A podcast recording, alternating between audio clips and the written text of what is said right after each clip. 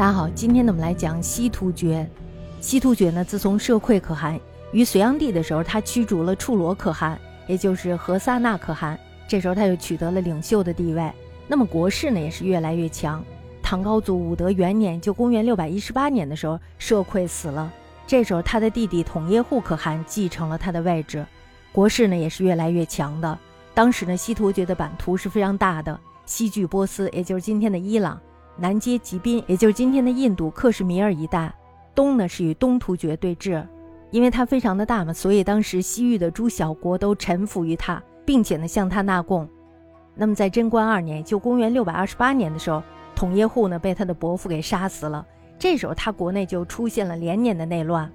终于呢，于贞观十二年，就公元六百三十八年的时候，西突厥分裂为东西二部，以热海，也就是今天的吉尔吉斯斯坦为界。这时候呢，西域的这些诸小国又都分属于两个部落。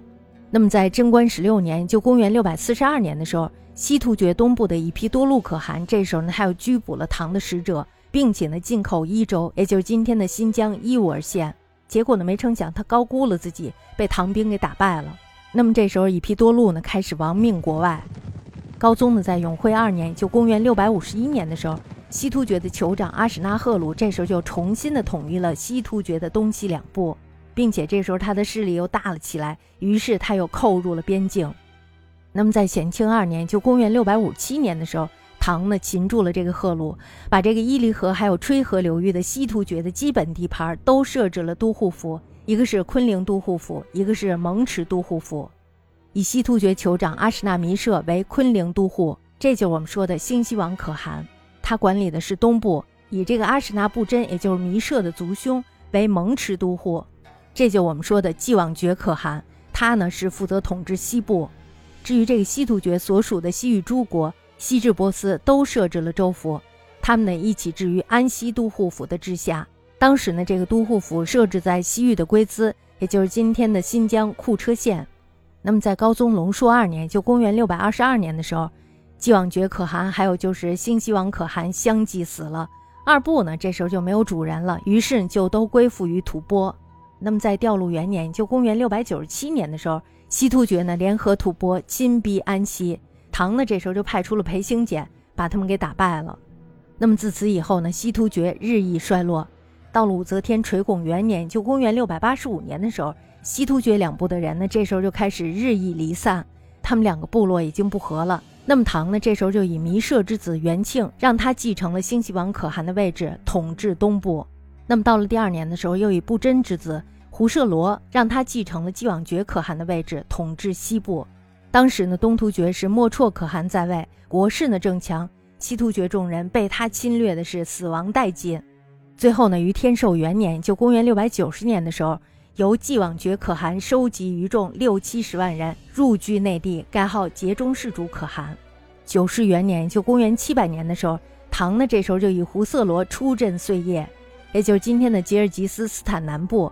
又过了三年以后，西突厥的另外一个支部突骑师，他的酋长吴之勒呢这时候就攻破了碎叶，把这个胡色罗呢赶回了中国。西突厥的阿史那王朝至此灭亡，他的地盘呢这时候都被突骑师给占领了。那么这时候唐没有办法，只好封这个乌之勒为怀德郡王。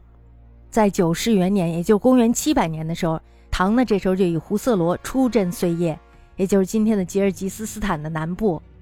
又过了三年以后，西突厥的另外一个支部突骑师，他的酋长乌之勒呢这时候就攻破了碎叶，于是这个胡色罗呢就不得不逃回了中国。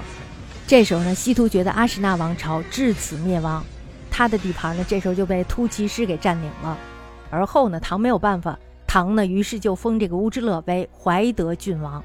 那么在中宗景龙二年，就公元七百零八年的时候，乌之勒的儿子梭葛呢，这时候就自立为可汗。那么在他自立以后呢，就攻陷了安西都护府的所在地龟兹。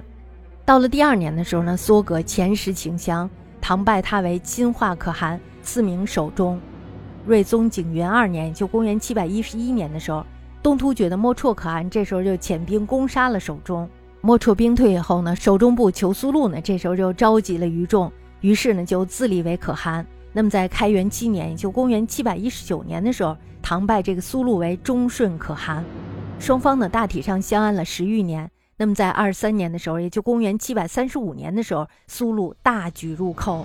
到了第二年的时候，苏禄兵败了。那么在二十六年，就公元七百三十八年的时候，苏禄被他的部下给杀死了。这时候，他的儿子继承了他的位置，为吐火仙可汗。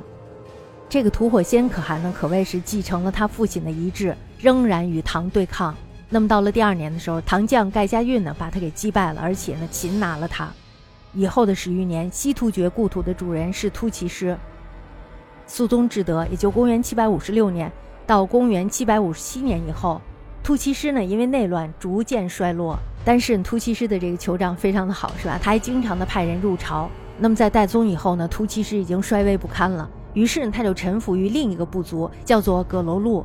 此外呢，还有一个部落，这个部落呢归附了回纥。